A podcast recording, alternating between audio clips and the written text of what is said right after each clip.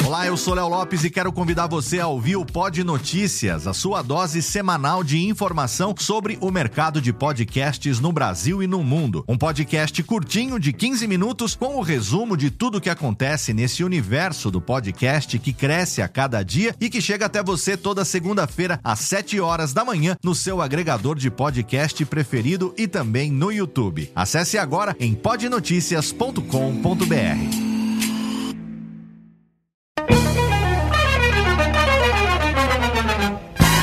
Começa agora, Radiofobia Classics. Radiofobia Classics.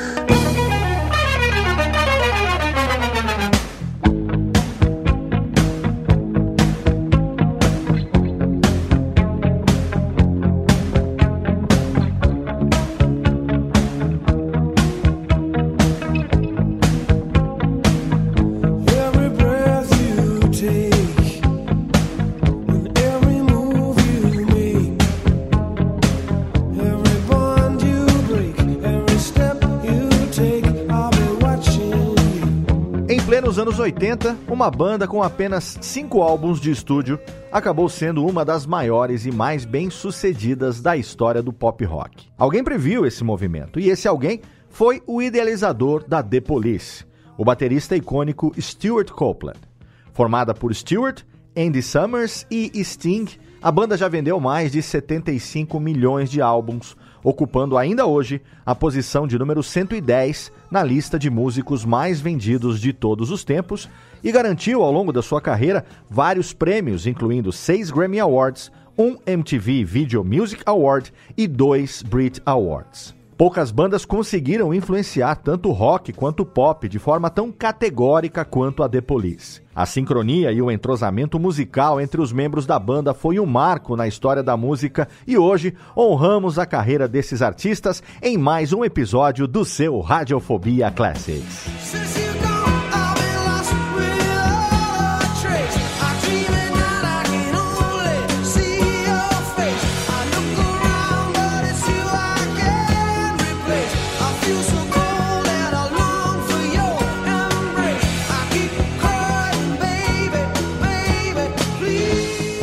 Saudações, ouvinte do Radiofobia, eu sou Léo Lopes e está no ar mais um episódio do nosso podcast musical, o Radiofobia Classics, que chega nesse mês de agosto de 2022, na sua edição de número 70, exatamente, contando com o piloto, são 71 programas, 71 artistas e bandas nacionais e internacionais que já foram homenageados aqui com um episódio do Radiofobia Classic. Se você quiser saber todos os artistas que já passaram por aqui, é só você procurar no seu agregador de podcast preferido ou então, é claro, você encontra todos os episódios na página do Radiofobia Classics no nosso site radiofobia.com.br/podcast. Lembrando que sempre você pode ajudar a gente a fazer os próximos episódios do Radiofobia Classics mandando a sua sugestão de pauta. Se você puder fazer uma pesquisa caprichada caprichada e mandar pra gente,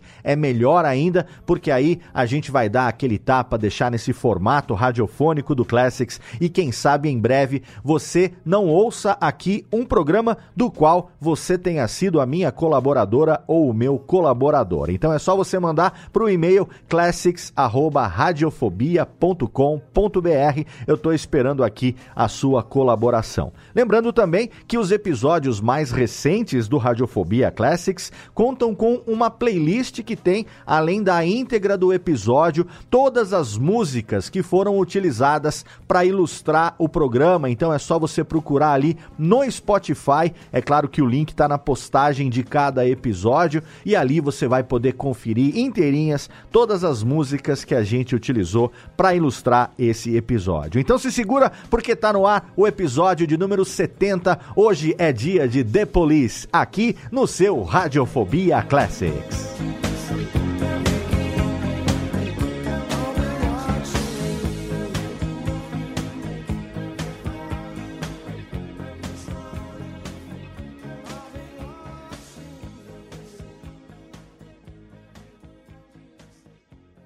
Radiofobia Classics.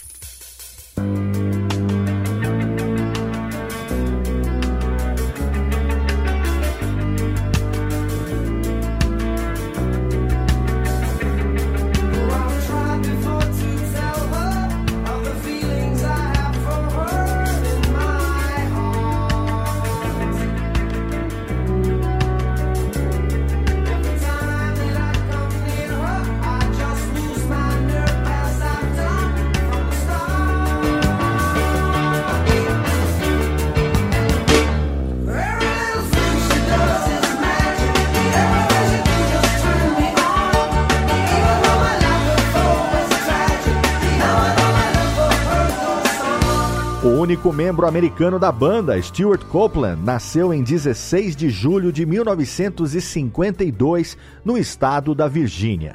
Por conta do trabalho do seu pai para o governo americano, o Stewart e os seus irmãos acabaram sendo criados em locais culturalmente muito diferentes, como Cairo e Beirute, antes de fixarem residência na cidade de Londres.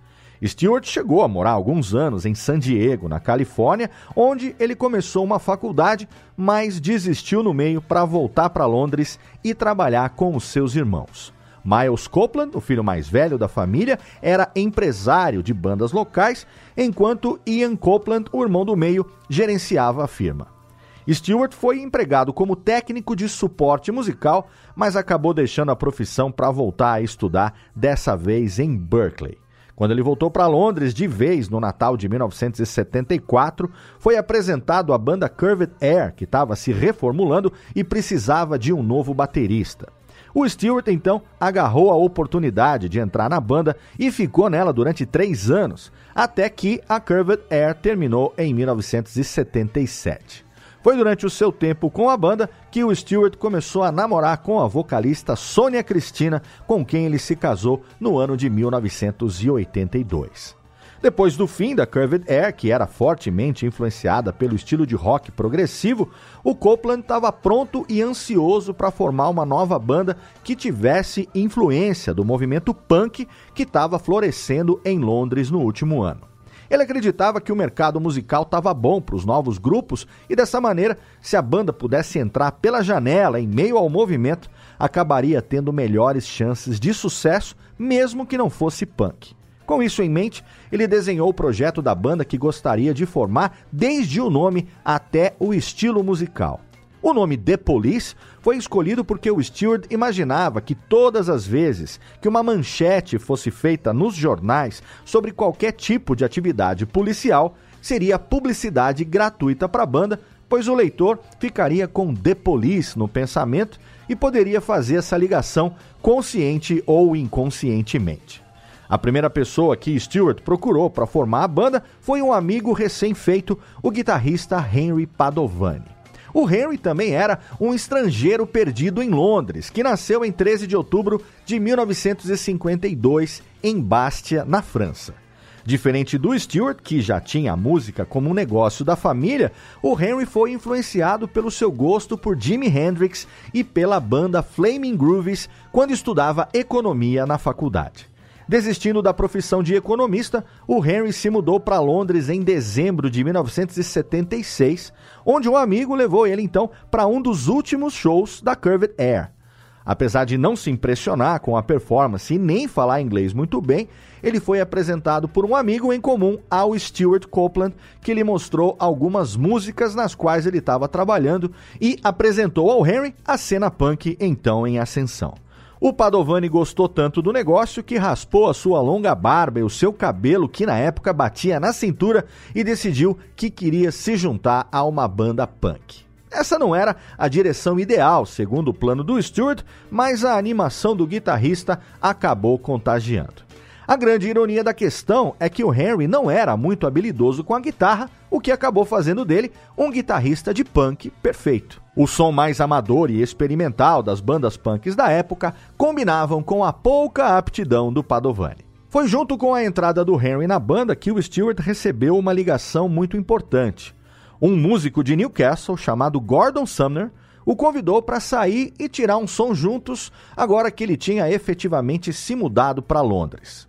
Os dois já tinham se conhecido pessoalmente em Newcastle durante um show da banda de jazz rock Last Exit, da qual o Gordon fazia parte como baixista e vocalista. O Copeland achou a presença de palco do Gordon fantástica e naquela ocasião os dois trocaram seus números de telefone. Durante um encontro em Londres, o Stewart explicou que ele e um amigo guitarrista precisavam de um baixista bom que soubesse cantar e que ele era perfeito para o papel. E foi assim que Gordon Sumner se tornou o terceiro membro da The Police. Só que ele não usava mais esse nome. Seu nome de palco agora era Sting.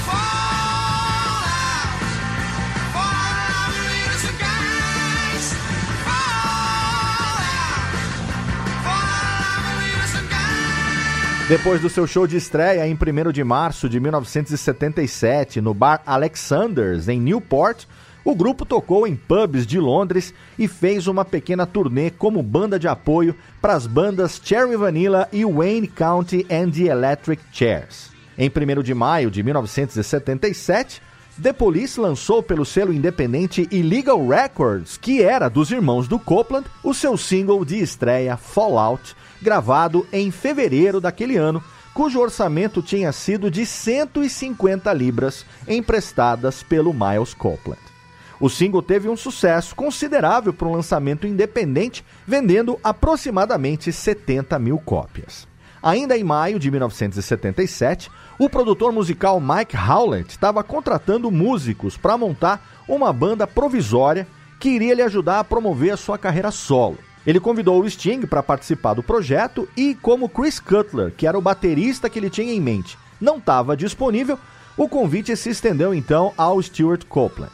O guitarrista e quarto membro da banda de Mike era Andrew Summers, 10 anos mais velho que os outros e um veterano conhecido da guitarra. O Andrew, assim como Sting e o Copeland, foi atraído ao projeto pelo dinheiro. Assim nasceu a banda Strong Unite, que durou dois meses, entre maio e julho de 1977, tendo apenas duas apresentações ao vivo no currículo. A musicalidade do Andy Summers impressionou o Sting, que já estava ficando frustrado com a falta de habilidade do Padovani e as suas limitações como guitarrista. Logo depois do show do Strong Unite, o Sting convidou o Summers para se juntar a The Police oficialmente. O Andy concordou com a condição de que a banda continuasse um trio, com ele substituindo o Padovani. Restringidos pela lealdade, Copeland e Sting resistiram à ideia e The Police continuou como um quarteto, mas isso não durou muito tempo. Depois de duas apresentações com essa formação, o Summers deu um ultimato na banda, apontando a discrepância de habilidade entre os dois guitarristas. Ela era tão grande que o Henry Padovani, na verdade, não faria falta nenhuma nos arranjos das músicas que eles estavam escrevendo. E com isso em mente, a banda dispersou o Henry, que então entrou na banda Wayne County and the Electric Chairs. O impacto positivo da saída do Padovani da entrada oficial do Andy Summers foi imediato. Uma a uma, as músicas escritas pelo Sting começaram a se transformar num material muito mais interessante depois de passarem pelas mãos do Summers e do Copeland, e isso trouxe um senso de confiança muito maior para o grupo. A The Police, oficializada agora como um trio, teve a sua estreia no bar Rebecca's, em Birmingham, no dia 18 de agosto de 1977. Em meio à cena punk, o rock and roll da The Police parecia polido demais e gerou várias críticas entre o público. Logo de cara, a banda mostrou as suas influências, que iam do reggae ao jazz, passando pelo progressivo e pelo pub rock. Segundo o crítico musical Christopher Gable, a verdade era que a banda pescou o seu público através de algumas armadilhas características do punk britânico dos anos 1970. O cabelo curto, loiro, descolorido, Sting nos seus macacões ou jaquetas militares e o Copeland no seu estilo de bateria quase maníaco o Andy Summers era o ponto-chave para lembrar ao público o quanto eles eram mais refinados. Inclusive, o cabelo loiro descolorido, que virou marca registrada da banda, aconteceu por acaso. Em fevereiro de 1978, eles estavam precisando de dinheiro e foram convidados para fazer um comercial para goma de mascar Wrigley's Spearmint com a condição de pintar o cabelo de loiro. O comercial foi filmado com a banda, nunca chegou a ir ao ar, mas trouxe como resultado o cabelo descolorido.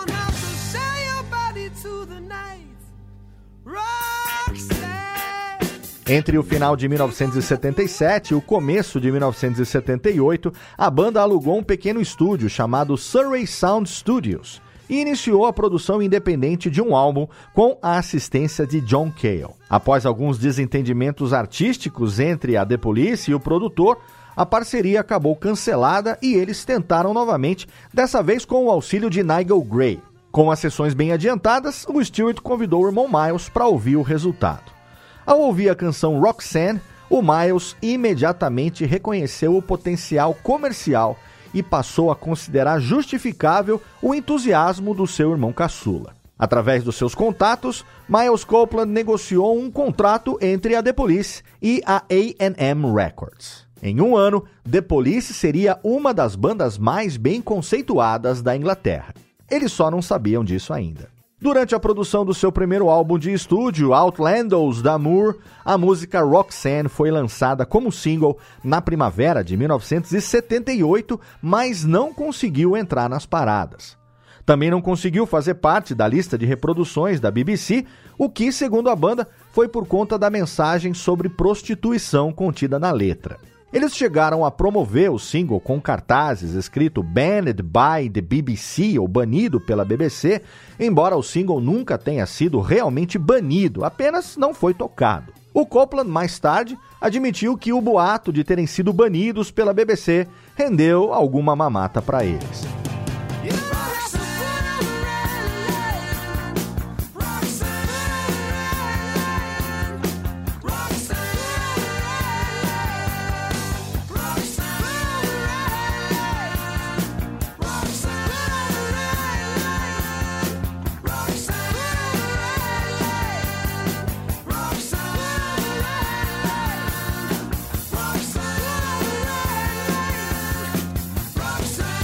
A primeira aparição deles na televisão foi em outubro de 1978, no programa The Old Grey Whistle Test, da BBC 2, durante a promoção de lançamento do Outlandos da Moore.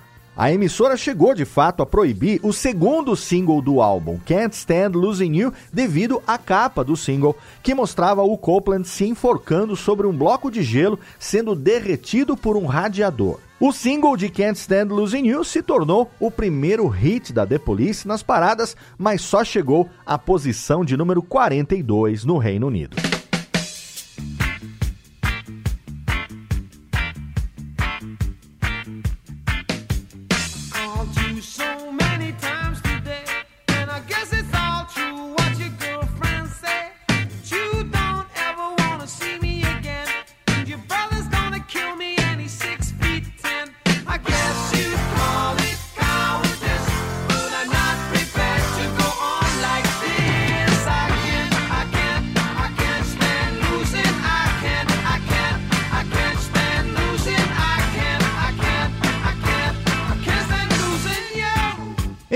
Isso, Roxanne alcançou a 31ª posição no Canadá e a 32ª nos Estados Unidos. Os números significavam sucesso, principalmente considerando que a banda não tinha nenhum álbum lançado fora do Reino Unido na época. Com o sucesso da faixa em terras estrangeiras, a The Police foi convidada a apresentar Roxanne no programa Top of the Pops da BBC 1 e a reedição da música finalmente gerou reconhecimento da banda no Reino Unido quando alcançou o 12º lugar no UK Singles Chart. Por outro lado, o single So Lonely, lançado pela primeira vez no final de 1978, foi um fracasso. Mas esse single seria relançado em fevereiro de 1980 e chegaria à sexta posição nas paradas do Reino Unido.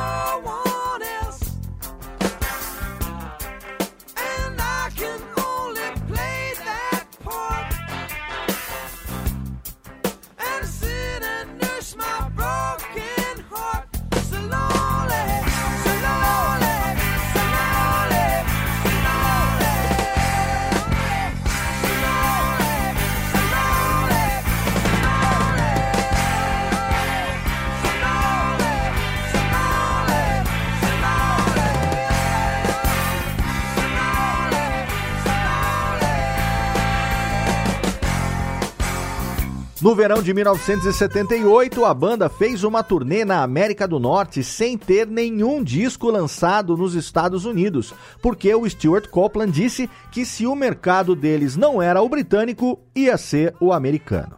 Eles saíram em excursão, atravessando o país numa van alugada, tocando com alguns equipamentos também alugados. Em uma dessas apresentações, enquanto faziam abertura para bandas de punk, chegaram a ser escorraçados do palco depois de 10 minutos de show. A maioria das apresentações, no entanto, foi bem sucedida.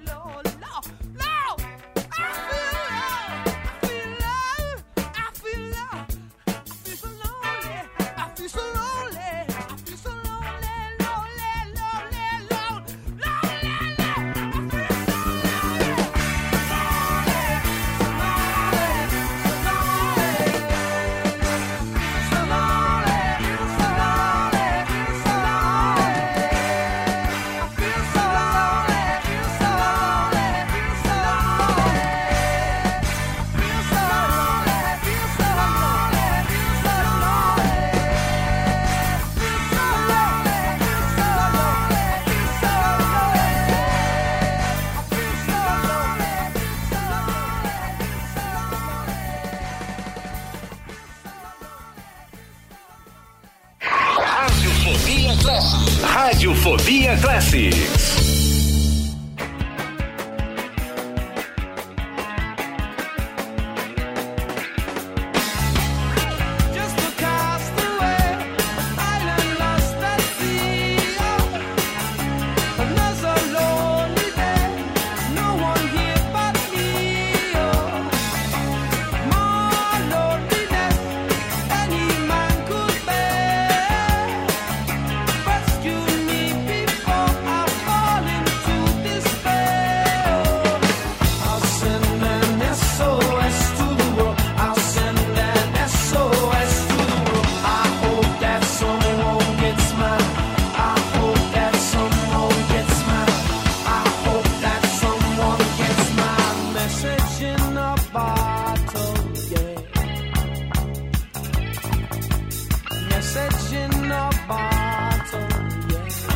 Em outubro de 1979, o grupo lançou seu segundo álbum, Regatta the Blank, que liderou a parada de álbuns do Reino Unido. O álbum gerou os singles de sucesso Message in a Bottle e Walking on the Moon, ambos primeiros colocados nas paradas britânicas.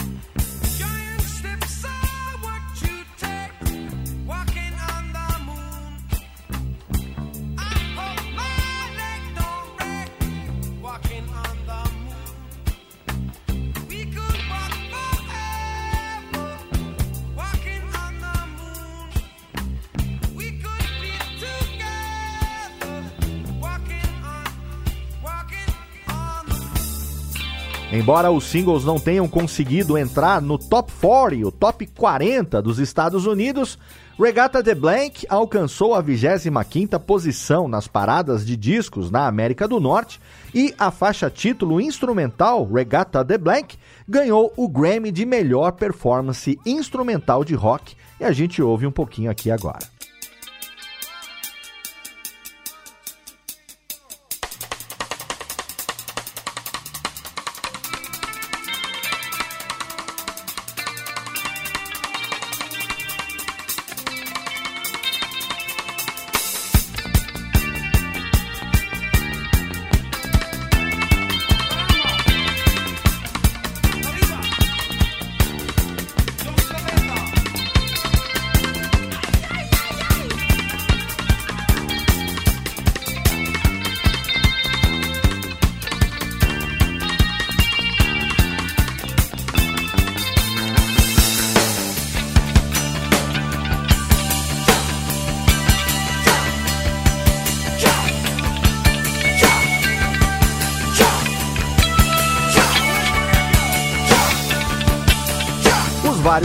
Do álbum mantiveram a The Police nas paradas por quatro semanas. Depois do seu lançamento, Miles Copeland enviou a banda para uma turnê mundial que incluiu diversos países que raramente tinham shows de músicos estrangeiros, entre eles a Tailândia, a Índia, o México, Grécia e Egito, sendo 19 países no total. Em paralelo ao trabalho com a banda, o Sting estava fazendo um sucesso diferente como ator. Ele fez uma estreia bem recebida como personagem Ace Face no drama britânico Quadrophenia, um filme vagamente baseado no álbum de mesmo nome da banda The Who, que também foi lançado em 1979.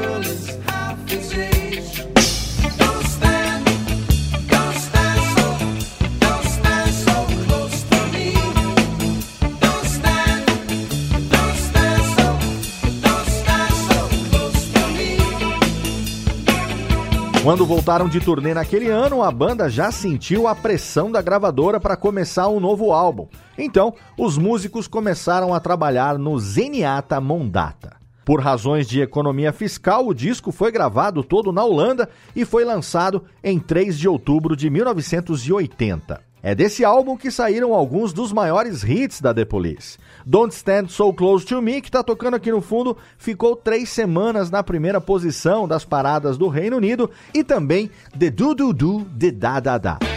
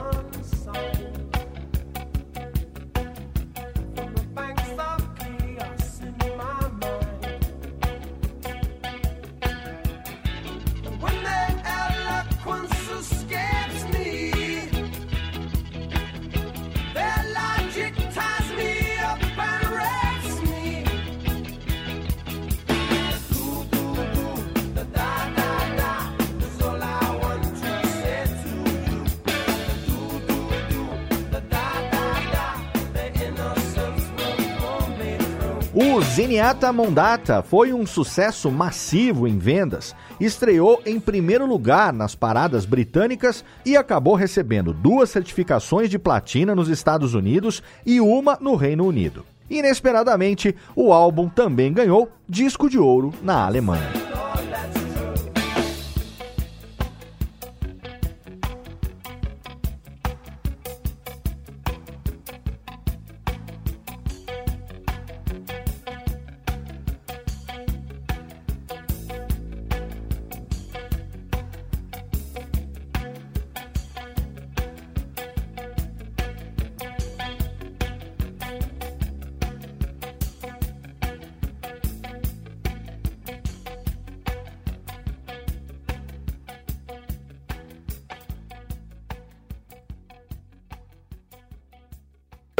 Radiofobia Classics. Radiofobia Classics.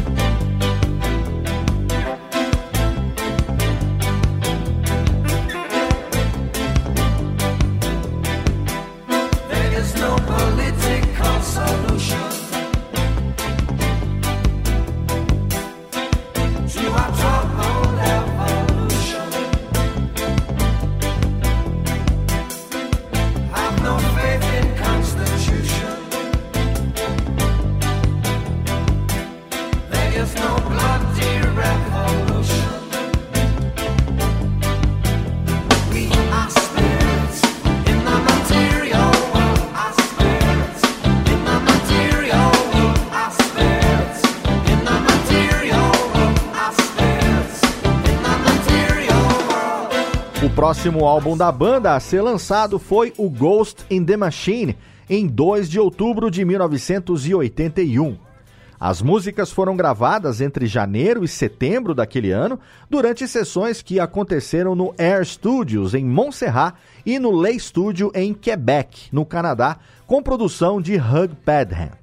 O álbum estreou liderando as paradas do Reino Unido e alcançou o segundo lugar na Billboard 200, a Billboard Top 200 dos Estados Unidos, com os singles de sucesso Every Little Thing She Does Is Magic, que a gente ouviu na abertura do primeiro bloco, Invisible Sun e Spirits in the Material World, que acabou de abrir esse bloco e está tocando aqui no fundo.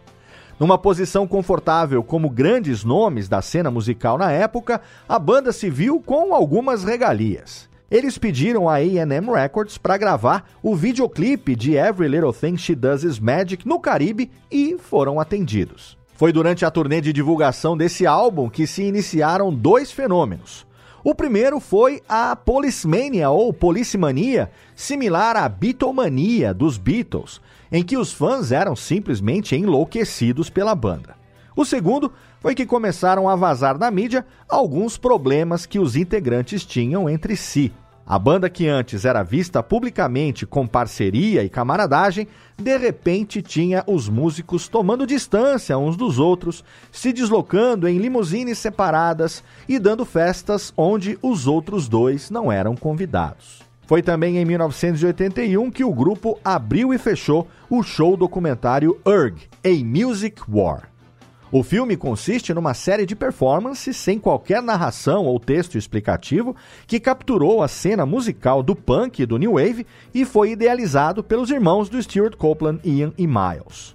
O filme teve um lançamento limitado, mas desenvolveu uma reputação mítica ao longo dos anos. No Brit Awards de 1982, em Londres, a The Police recebeu o prêmio de melhor grupo da Grã-Bretanha, ainda durante a turnê de Ghost in the Machine. Essa turnê, inclusive, passou pelo Brasil quando a banda tocou no Maracanãzinho, no Rio de Janeiro, em 16 de fevereiro de 1982. Depois do último show, o grupo tirou um ano sabático e cada membro foi atrás dos seus próprios projetos pessoais. Sting fez mais alguns trabalhos de destaque como ator, coestrelando no filme Brimstone and Treacle, do diretor Richard Loncrane. Ele também teve algum sucesso no Reino Unido com a música tema do filme, um cover do hit de 1929 Spread a Little Happiness, no qual ele trabalhou solo.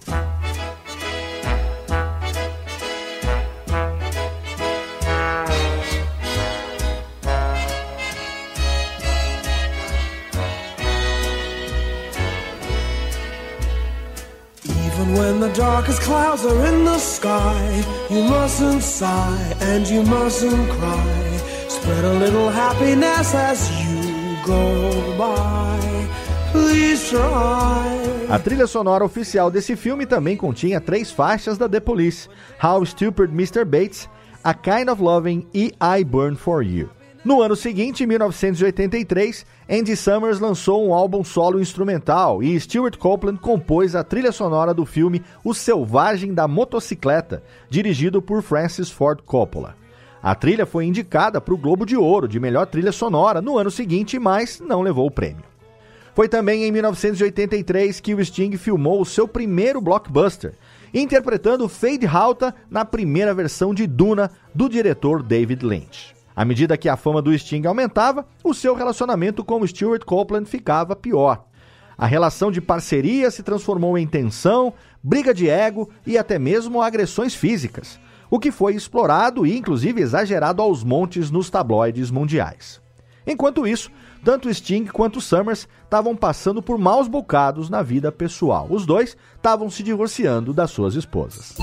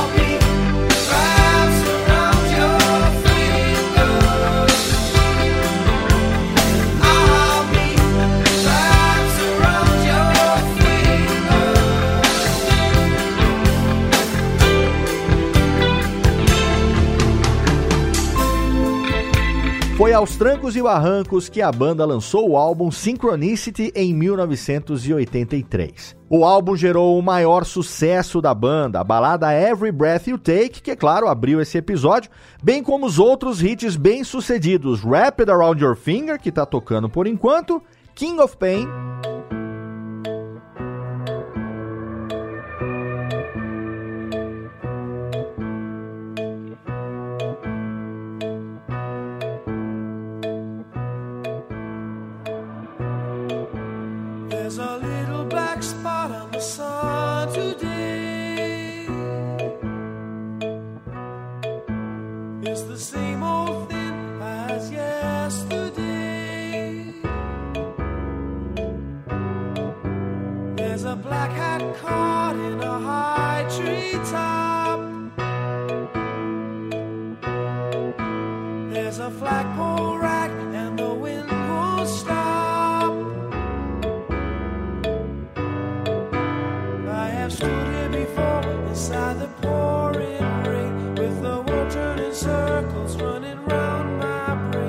guess I'm always hoping that you'll end this way.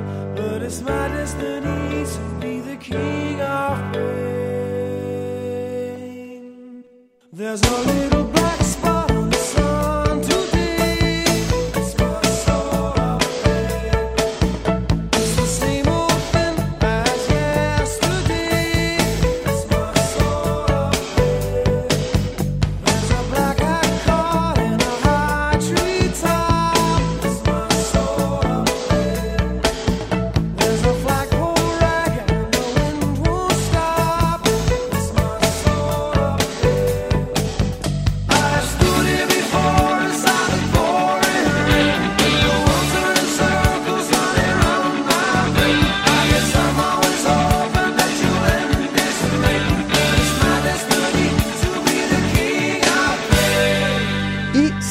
Synchronicity 2.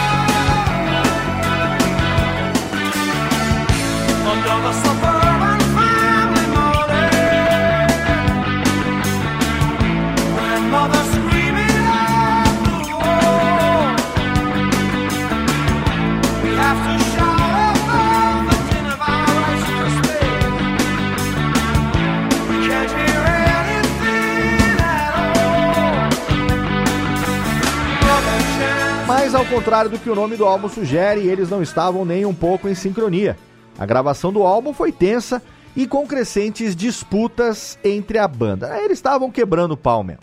Os três membros gravaram as suas contribuições individualmente em salas separadas e fizeram a mixagem das vozes em momentos diferentes. Apesar dos desentendimentos, vários críticos os consideraram na época a maior banda de rock do mundo. Synchronicity foi mais um álbum a estrear em primeiro lugar nas paradas britânicas, se tornando, é claro, o álbum número um tanto no Reino Unido quanto nos Estados Unidos. Ele ficou em primeiro lugar na Grã-Bretanha por duas semanas e nos Estados Unidos por 17 semanas. O álbum foi indicado ao Grammy Awards de álbum do ano, mas perdeu nada menos do que para Thriller de Michael Jackson. Já o single Every Breath You Take ganhou um monte de prêmios. Alguns deles foram um Grammy de Música do Ano, um Grammy de Melhor Performance Pop por um grupo com vocal, um American Video Award de Melhor Vídeo de Grupo e dois Ivor Novello Awards nas categorias Melhor Canção Musical e Trabalho Mais Liricamente Bem Desenvolvido pela Academia Britânica de Compositores e Autores. A Synchronicity Tour acabou sendo uma turnê gigantesca, com todos os shows sendo em estádios lotados. A primeira apresentação foi em julho de 1983, na cidade americana de Chicago, e a última foi em março de 1984, em Melbourne, na Austrália. Entre elas aconteceu a maior apresentação da história da banda. No dia 18 de agosto de 1983, a The Police se apresentou no estádio Xi, nos Estados Unidos, para mais de 70 mil pessoas. Em entrevista à revista Rolling Stone, alguns anos depois, o Sting declarou que esse foi o ápice da banda e da Police Mania e que ele aceitou essa realidade de braços abertos. Ao subir no palco naquele dia, ele sabia que nada na carreira deles poderia ser maior do que aquilo. Assim que a turnê terminou, o grupo anunciou que ia entrar em hiato, a fim de seguirem interesses pessoais fora da banda. A The Police, no entanto, nunca retornaria desse hiato. Durante a turnê de Synchronicity, as tensões pessoais e criativas entre os membros da banda aumentaram muito e eles não tiveram nenhum desejo de trabalhar juntos por um bom tempo. Em 1985, a banda recebeu um Brit Award de grande contribuição para a música. Em julho do mesmo ano, Sting e Stuart Copeland participaram do lendário Live Aid no estádio de Wembley, em Londres.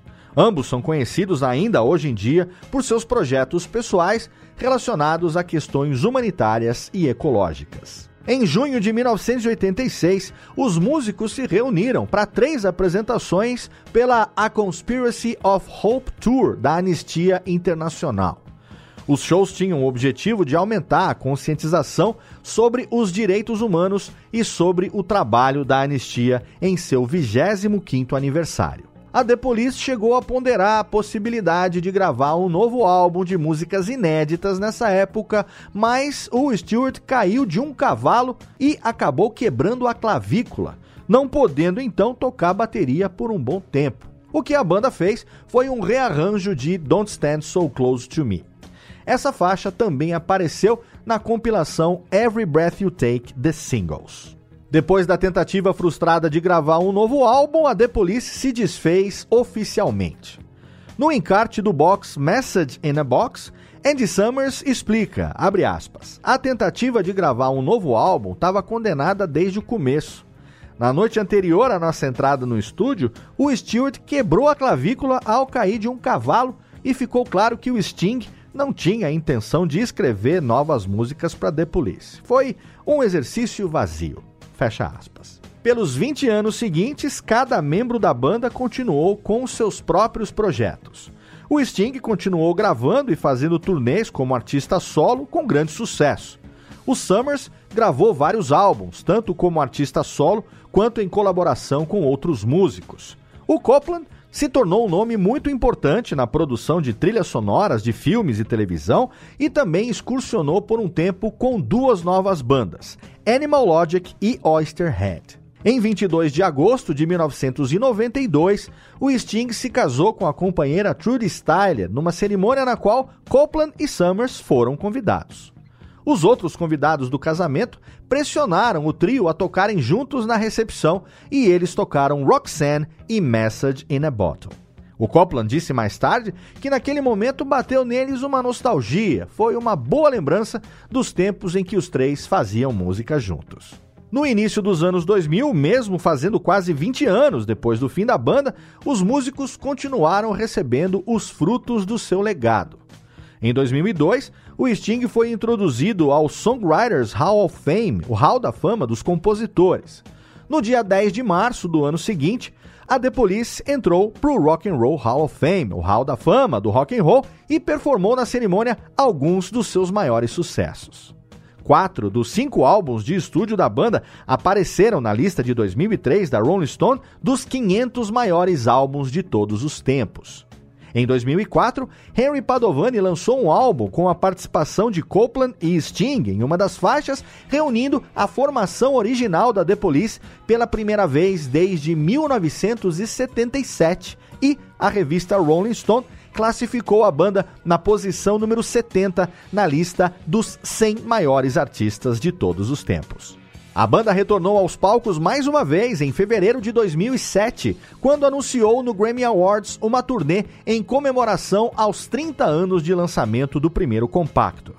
No dia 8 de dezembro daquele ano, a banda fez um show histórico no estádio do Maracanã, no Rio de Janeiro, com mais de 70 mil pessoas. A banda que fez a abertura desse show foi Paralamas do Sucesso.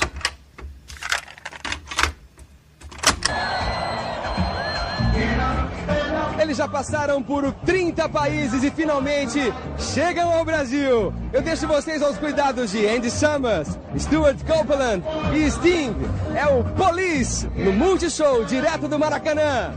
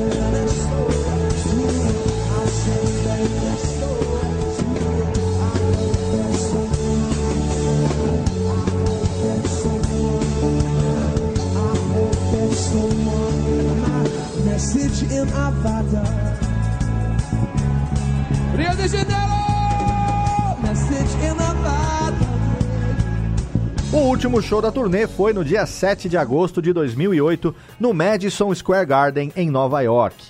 Ao anunciar o show, o grupo também doou um milhão de dólares para a iniciativa do prefeito de Nova York, Michael Bloomberg, de plantar um milhão de árvores na cidade até 2017.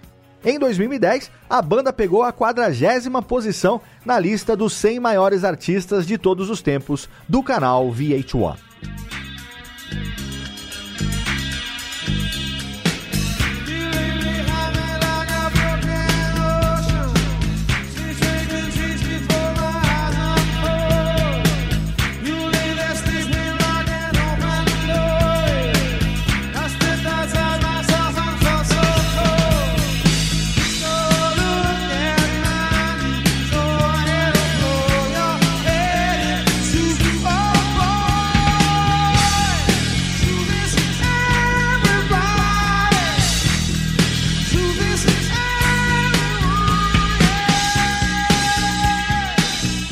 8 de novembro de 2019 foi lançada a mega coletânea Every Move You Make The Studio Recordings, numa edição limitada com seis CDs, incluindo os cinco álbuns de estúdio, mais um disco bônus com 12 faixas, intitulado Flexible Strategies, composto de B-sides não incluídas nos álbuns, entre elas esse remix muito raro de Truth Hits Everybody que está tocando aqui no fundo. Apesar das inúmeras fofocas da mídia sobre o relacionamento dos músicos, Summers confirmou em 2015 ainda que Sting, Copland e ele são muito bons amigos. Summers disse, aspas, embora a imprensa tenha forçado esse discurso de que nos odiamos, a verdade é que nós somos amigos, nos gostamos e torcemos muito uns pelos outros. Fecha aspas. E essa é a mensagem mais positiva que os fãs da banda poderiam receber, além de, é claro, uma discografia vitoriosa de cinco álbuns de estúdio, dois álbuns ao vivo e oito coletâneas desse grande fenômeno que foi e que sempre será a The Police.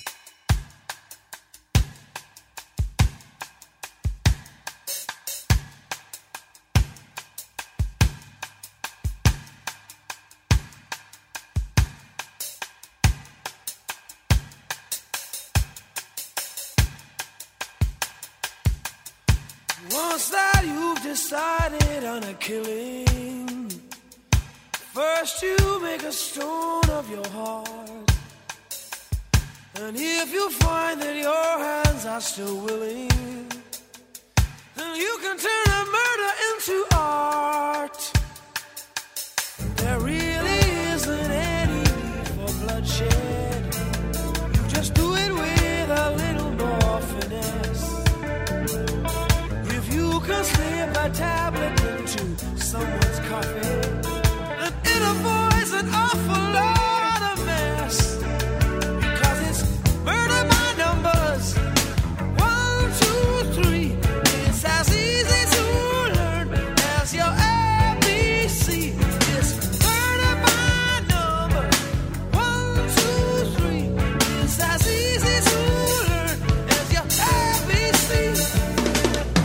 Aqui a gente encerra essa edição com o cabelo totalmente descolorido do seu Radiofobia Classics, um podcast original da Radiofobia Podcast Multimídia, que tem a mim, Léo Lopes, na produção geral, apresentação e edição, a Lana Távora na pesquisa e na produção de pauta e conta com a arte do Gui de la Coleta. Se você quiser, você sabe, você pode ajudar a gente a produzir os próximos episódios, como eu já disse, mandando a sua contribuição, a sua sugestão para o e-mail classics@radiofobia.com.br ou então seguindo e interagindo com o arroba rfobiaclassics no Twitter.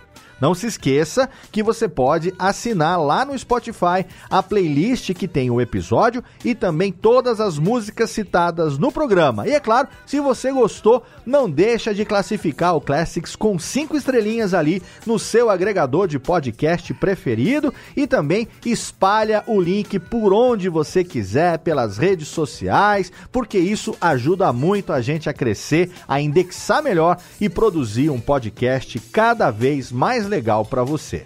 Obrigado pelo seu download, obrigado pela sua audiência e é claro que eu espero você aqui no próximo episódio do Radiofobia Classics. Um abraço e até lá.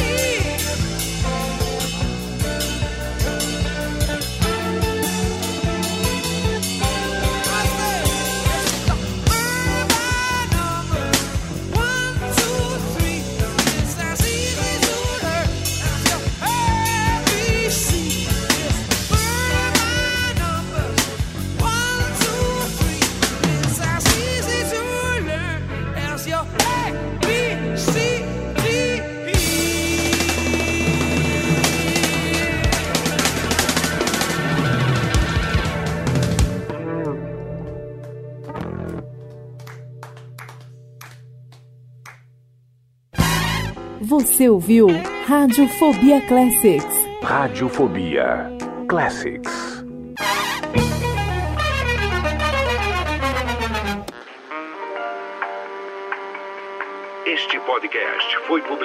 Pela Radiofobia Podcast Network.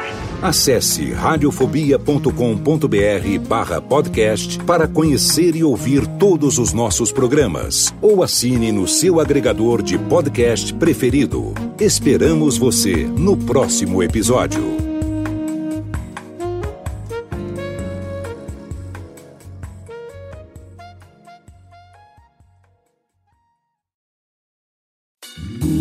Eu sou Antônio Viviani e quero convidar você a ouvir o nosso podcast Voz Off. Desde julho de 2017, eu e meu amigo Nicola Lauleta temos o prazer de conversar com as grandes vozes do rádio, da TV e da publicidade do Brasil e trazer suas histórias até você. Se você, como nós, é apaixonado por locução, acesse vozoff.com.br e acompanhe nossos episódios aqui na Radiofobia Podcast Network.